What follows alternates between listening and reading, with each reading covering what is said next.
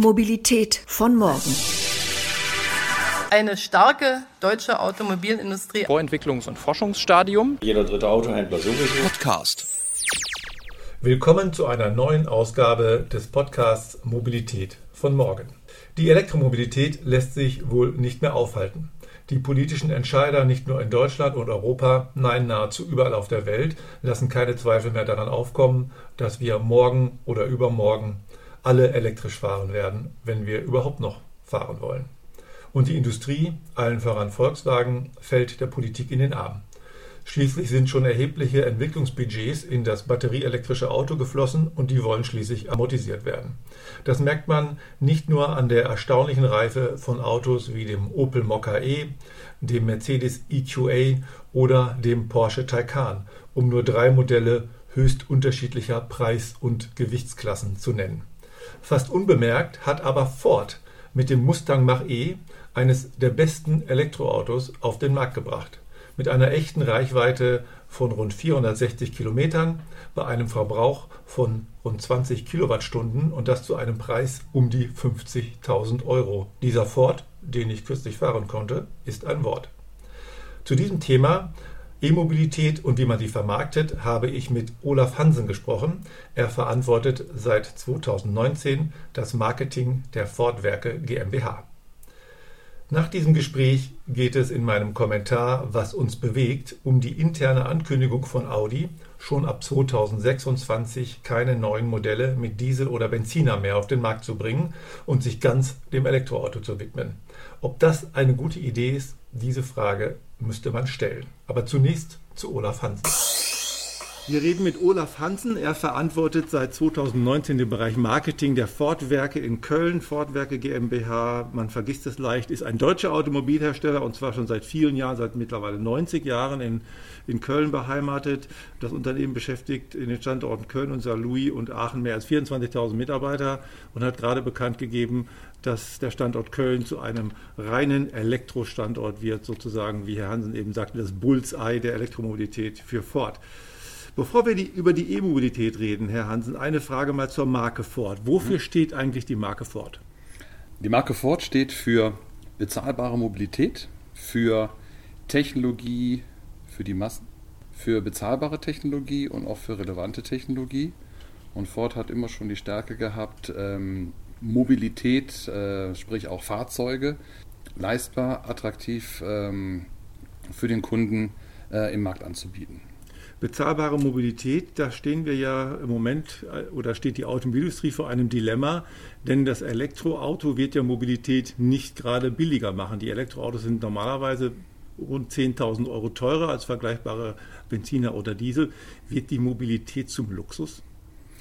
Nein, glaube ich nicht, denn wir müssen auf der einen Seite sehen, äh, wir stehen und ein großer Kostenfaktor bei E-Mobilität ist zurzeit ja noch die Batterie, mhm. während sie bei anderen Komponenten, also sprich, ich sage mal, der Motor als solches günstiger ist, als wenn Sie mal vergleichen, was ein Verbrennungsmotor kostet. Was wir aber sehen, dass äh, über Laufe der Zeit, über Batterieentwicklung, äh, auch Weiterentwicklung, äh, die Batteriepreise kontinuierlich sinken. Und wenn ich über Batteriepreise spreche, ist es wahrscheinlich auch der falsche Name, sondern eigentlich, was kostet die Kilowattstunde Speicher? Mhm. Ja, weil es geht ja nicht darum, dass ich von der Batterie allgemein spreche, sondern was kostet mich im Grunde genommen die Speicherkapazität für eine Kilowattstunde. Und die sinkt kontinuierlich und wird im Laufe der Zeit, äh, weil es ja immer mehr ein Massenprodukt wird, rechne ich fest damit, dass da auch die äh, Preise weiter sinken werden. Der gerade in den Markt eingeführte Mustang Mach-E hat ja für Furore gesorgt, zumindest bei der Berichterstattung, weil das Auto sieht schon scharf aus. Ist natürlich Geschmackssache. Ich finde den aber sehr gelungen. Und er liefert ja eine Performance, die schon beachtlich ist. Eine Reichweite von über 400 Kilometern mhm. äh, und äh, einen ordentlichen Innenraum und so weiter. Aber er kostet natürlich auch nicht wenig Geld. Also die Grundversion 46.900 Euro. Mhm. Ist es schwer für Ford, ein Auto in dem Preissegment zu verkaufen? Nein. Momentan ist die Nachfrage nach dem Auto ähm, so groß, dass wir auch entsprechend lange Lieferzeiten für das Fahrzeug halt haben. Mhm. Äh, wir reden da so im Durchschnitt momentan so von ca. 16 bis 22 Wochen. Okay. Ähm, wir adjustieren natürlich die Produktionskapazitäten, um der Nachfrage entsprechend ähm, Rechnung zu tragen. Ähm, was aber ist, wenn Sie vergleichbar in dem Segment, was das Fahrzeug bietet, also sprich ein vollwertiger Fünfsitzer vom Package, aber auch von der Ausstattung her, mhm. ist der Wagen absolut wettbewerbsfähig gepreist.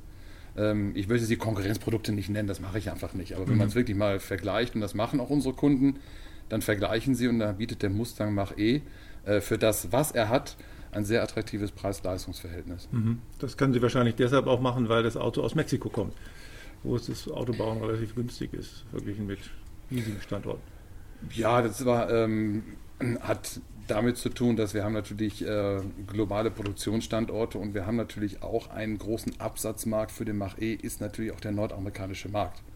Und es ist halt ah. auch so, dass sie natürlich meistens auch dort produzieren oder in mhm. der Nähe produzieren, wo das Großteil ihres Volumens halt auch abgesetzt wird. Also ist die Entscheidung nicht unbedingt direkt kostengetrieben, sondern für mich auch dort, wo ich die Hauptabsatzmärkte vom Volumen habe. Sie haben jetzt ungefähr, ich glaube, 1500 Mustang Mach-E hier verkauft. Ja, so bisher ja, aber die Auftragsbücher füllen sich laufend. Äh, wer sind die Kunden? Sind das eher Firmen, Selbstständige, Privatleute? Wer lässt sich als erstes für das Thema E-Mobilität begeistern? Also was wir auf jeden Fall sehen, dass äh, die ersten Kunden, und wir haben den Wagen ja schon seit 2019, November, haben wir die Reservierungsphase ja begonnen. Mhm. Und dass äh, die Leute, die für den Wagen interessiert haben, und wir haben das ja auch in den Foren ja auch selber für uns auch verfolgt, sind absolute, ich sage mal, äh, Early Adopters gewesen. Also Leute, die wirklich äh, auf das Thema E-Mobilität von sich aus schon komplett da, ähm, mhm. darauf ausgelegt sind merken aber jetzt auch immer mehr ähm, und deshalb, wenn Sie schon vom Kundenprofil sagen, privat oder gewerblich, das teilt sich bei uns ungefähr 50-50, teilt sich das auf. Mhm. Und ähm, was wir auch merken, dass ähm, immer mehr auch, ich sage mal, Ford-Fahrer, jetzt da der Wagen halt auch im Schauraum sichtbar ist, wir auch, auch klassische Ford-Fahrer sich für das Fahrzeug interessieren. Mhm. Äh, wir haben viele Kunden, die das Fahrzeug auch als Zweitfahrzeug haben. Also ein Zwei-Fahrzeughaushalt, dass das eine Fahrzeug mit dem Mustang Mach-E ersetzt wird weil der Wagen ist trotzdem voll alltagstauglich. Mhm. Wie Sie schon sagten, vom Innenraum, vom Platzangebot, von der Reichweite bietet der Wagen eigentlich alles das, was Sie auch mit einem normalen, ich sag mal, Verbrennungsmotor oder Verbrennungsauto ähm, mhm. erwarten würden. Ja. Ja. In den USA steht Ford vor allen Dingen für Pickups wie den F-150. Mhm. Wäre das mal ein Trend auch für Europa? Den Trend bedienen wir schon jetzt und zwar sehr erfolgreich mit dem Ford Ranger. Ja. Wir sind mit dem Ford Ranger mit Abstand Marktführer. Mhm. Ähm, Viele Konkurrenten, die versucht hatten, in das Segment einzugehen, haben äh, die Segel gestrichen. Oder, auch zwei oder, Konkurrenten. Oder, oder, sie haben gesagt, sie, sie setzen sich äh, mit mhm. dem absoluten Marktführer äh, mhm. zusammen. Mhm. Also im Rahmen der Kooperation mit VW ja. Äh, rechnen wir schon damit, klar, äh, dass auch der Nachfolger vom Amarok dann äh, bei uns mit vom Band laufen wird. Nein, wir haben mit dem Ranger ein absolut passgenaues Produkt für den europäischen ja. Markt. Und, ähm, der F150, der ja der Bestseller in den USA ist, der wäre für Europa wahrscheinlich zu groß, oder? ist nicht so groß, sondern ist auch eine Entscheidung, ob wir sagen, bedienen mhm. wir den Markt momentan mit dem äh, Ford Ranger besser und mhm. das tun wir und der Wagen passt also in das Segment wunderbar rein. Da macht jegliche Überlegung, F150 einzuführen, ähm, wäre für uns auch, ist, ist keine Überlegung wert. Aber richten wir nochmal einen Blick in die Zukunft. Sie haben gesagt, 2030 soll Ford voll elektrisch werden. Mhm. Das heißt, die bieten ab 2030 keine Verbrennungsmotoren mehr an? Doch, wir werden im Nutzfahrzeugbereich mhm. werden wir äh, elektrifizierte Varianten anbieten, auch in 2030. Elektrifiziert, dazu zählen wir aber auch die PF-Varianten. Okay.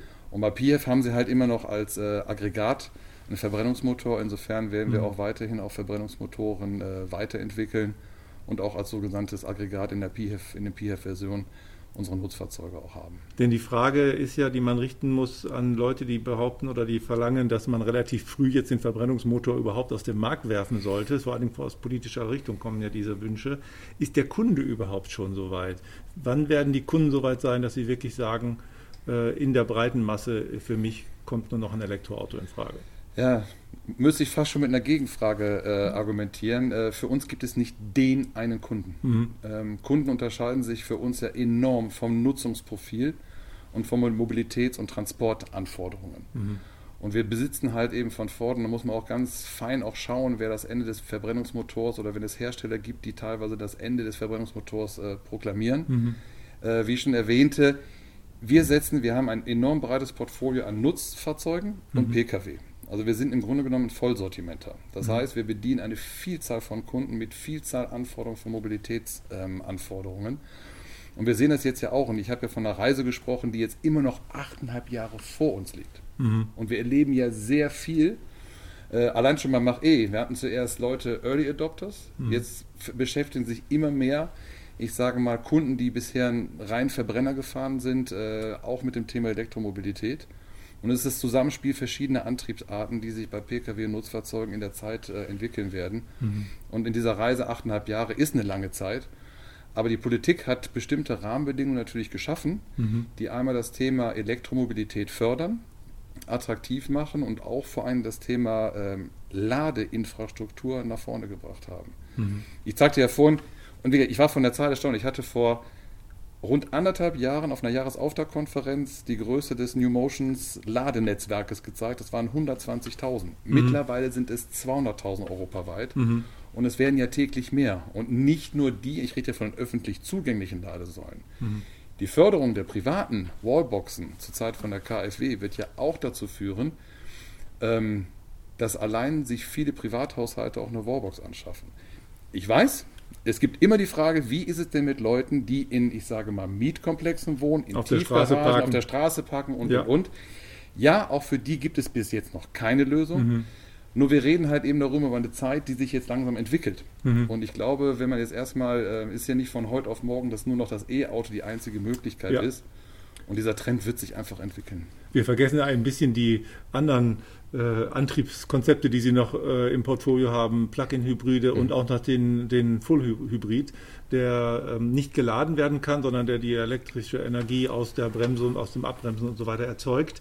Äh, lässt sich dieser Full-Hybrid eigentlich noch verkaufen, denn er wird ja nicht gefördert. Gefördert werden nur Plug-in-Hybride und batterieelektrische Fahrzeuge und der, dieser äh, Vollhybrid ist ja ohne Förderung ähm, dann möglicherweise teurer als der Plug-in-Hybrid mit Förderung. Ja, aber Sie sagen schon, also zum einen, ja, er lässt sich verkaufen und mhm. er verkauft sich gut, weil, wie Sie schon interessanterweise andeuteten, ähm, und das ist ein großer Vorteil vom Vollhybriden. Mhm. Der Wagen lädt sich selbstständig auf. Er braucht keine externe elektrische Zuladung. Mhm. Er wird zwar nicht gefördert, aber trotzdem, wenn man, äh, ich sage mal im Rahmen, wir nennen das bei uns Total, Total Cost of Ownership, also sprich alles reingerechnet. Ja. Ähm, und äh, da geht auch dazu, wenn Sie mal beispielsweise sehen, Hybridfahrzeuge haben einen riesen Vorteil, wenn es um das Thema Bremsenverschleiß geht. Mhm.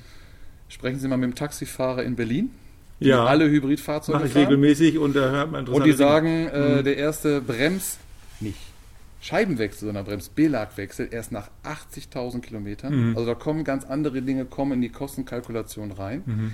Dass der Hybrid jetzt nicht in Abgrenzung zum Plug-in-Hybrid, sondern dass der Hybrid in Abgrenzung zu nicht-hybriden, normalen Verbrennern gesehen wird. Mhm. mhm. Und da hat der Vollhybrid hat auch seine entscheidenden Vorteile und wird von vielen Kunden dann auch als Alternative zu einer, ich sage mal, entweder Dieselmotorisierung oder nicht hybridisierten Benziner äh, Motorvariante gewählt. Vor allen Dingen auch für solche, die äh, nicht wissen, wo sie laden sollen. Ja, das haben wir ja eben angesprochen. Ja, ähm, die Förderung hat ja noch eine andere Kehrseite. Es macht zwar die Elektroautos jetzt günstiger, aber es hat natürlich einen, eine, einen Effekt auf den Restwert. Mhm. Äh, wie, ähm, ich jetzt werden ja oft die, äh, die Fördersummen, vor allem die 9000 Euro Förderung für ein äh, vollelektrisches Auto, äh, in die Leasingrate eingerechnet. Das heißt, die Autos werden mit einer relativ günstigen Leasingrate in den Markt gedrückt, aber irgendwann kommen die wieder zurück mhm. und müssen dann vermarktet werden von mhm. Ihnen oder vom Händler. Äh, schiebt da die Industrie im, äh, insgesamt nicht ein Problem vor sich her? Nein, glaube ich nicht. Meine, mir ist dieser Restwert, was Sie gerade sagen, mhm. die Schere zwischen dem Restwert und dann sozusagen der Neuanschaffung, ist uns bewusst. Wir sind dort im engen Austausch auch mit äh, unserer Ford-eigenen äh, Finanzierung, mit der Ford Bank. Mhm. Und wir entwickeln da entsprechend auch mit unseren Leasingpartnern und Leasinggesellschaften entsprechende Modelle, um auch die Vermarktung der Fahrzeuge nach ihrem Leasingzyklus von 36 oder 48 Monaten Restwert äh, schonend halt eben auch dann die ähm, Kalkulationen durchgeführt werden und im Grunde genommen die Fahrzeuge nachher auch im Gebrauchtwagenmarkt entsprechend vermarktet werden können. Aber mhm. ist ein Thema, was man jetzt schon sehr intensiv diskutieren muss. Mhm weil Sie genau richtig ansprechen, die Förderung ist ja äh, jetzt bis 2025 verlängert worden. Mhm. Und das ist ja auch ein, letztendlich, wie Sie schon sagen, das ist eine Problematik, mit der wir uns nicht jetzt aktuell, sondern auch in drei und vier Jahren auseinandersetzen mhm. müssen. Mhm. Ähm, eine andere Idee, die Elektromobilität oder Zero-Emission-Fahrzeuge in den Markt zu bekommen, ist ja, sie nicht zu besitzen, sondern das sogenannte Teilen. Also Ride-Sharing, Car-Sharing, äh, Ride-Hailing, äh, Abo-Modell mhm. und so weiter und so fort. Ähm, das Abo-Modell scheint zu laufen, aber diese Car- und Ride-Sharing-Modelle haben nicht so richtig gefruchtet bisher. Nee. Und auch der ÖPNV hat ja nach der Corona-Krise nicht wirklich reüssiert und konnte seine Marktanteile nicht steigern. Erleben wir im Moment eine Renaissance des Autos? Was wir auf jeden Fall erleben, dass die Individualmobilität schon wieder zugenommen hat. Ja. ja also das ist äh, tatsächlich, ob das jetzt nachhaltig ist, äh, wenn wir jetzt in, aus der aktuellen Zeit, also wenn mhm. äh, sozusagen die Herdenimmunität äh, durch verschiedene Dinge halt erreicht ist, vermag ich jetzt nicht zu prognostizieren. Aber was ich auf jeden Fall sagen kann, und das ist ein Trend, den wir sehen, der jetzt mal mhm. losgelöst von Corona und dem, was wir momentan haben, äh, eine äh, Renaissance der Individualmobilität, äh, genau dem wollen wir halt mit den Abo-Modellen und mhm. mit sogenannten Mietmodellen oder neudeutsch Pay-per-Use, mhm. also sprich nicht mehr Autobesitz, sondern ich möchte einfach für Mobilität zahlen, mhm. wann und wie mhm. ich sie für mich einzeln individuell haben möchte. Und dort sind wir in verschiedenen Bereichen tätig kann jetzt noch nicht so viel verraten, aber wir sind dabei, äh, für Anfang nächsten Jahres äh, ein entsprechendes, äh, auch eigenes Abo-Modell zu entwickeln. genauere Details kommen noch. Okay. sind aber auch dabei, schon ähnliche Konstrukte, wo der Kunde, und darum geht es ihm ja häufig, nicht im Fahrzeug besitzt, sondern Mobilität für ihn überschaubar auf den Kosten zu machen. Mhm. wir engagieren uns jetzt gerade sehr stark zum Thema Leasing. Leasing ist ja schon der erste Schritt gegenüber ja. der Finanzierung, wo ich wirklich sage, ich habe einfach Mobilität der kommenden vier Jahre, danach stelle ich das Auto ab. Mhm. Wir haben noch ein Flatrate Plus Paket, wo Sie im Grunde genommen Wartung, Verschleiß äh, mit einer attraktiven Monatsrate abdecken können. Das sind schon erste Schritte, wo wir sozusagen Leute, die sagen, ich will nicht unbedingt im Besitz sein, aber ich möchte gerne eine überschaubare, ich sage Mobilitätsrate mhm. haben für die kommenden drei, vier Jahre. Mhm. Und da haben wir unsere Modelle zum Thema Leasing und wie gesagt mit dem Flatrate Plus schon ausgebaut.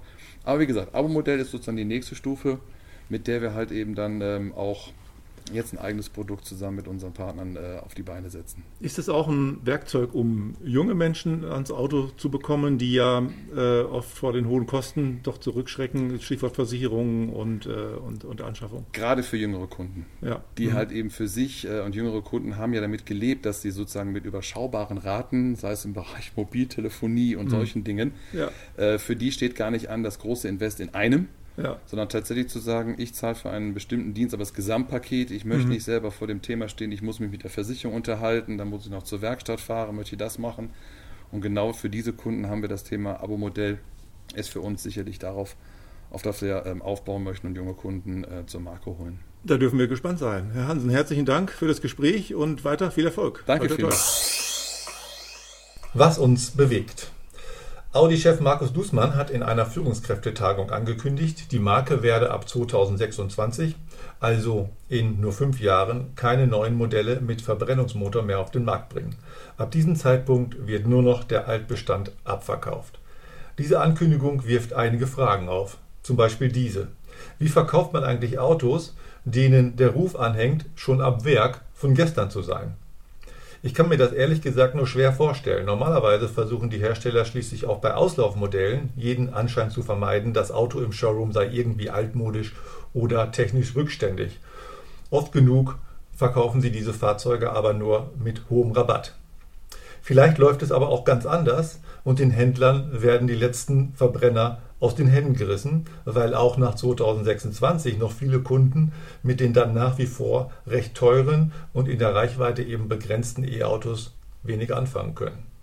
Ein Porsche-Händler erzählte mir unlängst, dass ihm jeder gebrauchte Makan, zum Beispiel Leasing-Rückläufer oder Inzahlungnahmen, von den Kunden aus den Händen gerissen wird, wenn dieses Auto einen Dieselmotor hat. Weil es das SUV aktuell eben nur noch mit Benzin- und Hybridantrieb gibt und das offenbar für einige Kunden wenig attraktiv ist. Übrigens läuft ausgerechnet 2025 in Deutschland die staatliche Förderung von Elektromotoren und Elektroautos aus. Da hat sich Audi also einiges vorgenommen. Ich wünsche viel Glück. Ob Markus Dussmann wohl an den chinesischen Markt gedacht hat, in dem vier von zehn Audis verkauft werden? Für das gesamte Land wurde ein Verbot von Elektroautos schon länger diskutiert. Inzwischen hat sich die Zentralregierung in China zu einem Entschluss durchgerungen. Und der lautet überraschend, dass es einen Bann für Verbrennerautos erst ab dem Jahr 2060 geben wird. China richtet mit dem neuen Fünfjahresplan die Wirtschaft neu aus und gibt dem Verbrennungsmotor sowie synthetischen Kraftstoffen, aber auch der Brennstoffzelle weiterhin Chancen, Teil der Mobilität von morgen zu sein. Wenn es dumm läuft, dann muss Audi in China künftig also Verbrennungstechnologie von chinesischen Unternehmen zukaufen. Das wäre dann tatsächlich eine Ironie der Geschichte. Herzlichen Dank, dass Sie wieder dabei waren und bis zum nächsten Podcast Mobilität von morgen. Ihr Guido Reinking. Mobilität von morgen.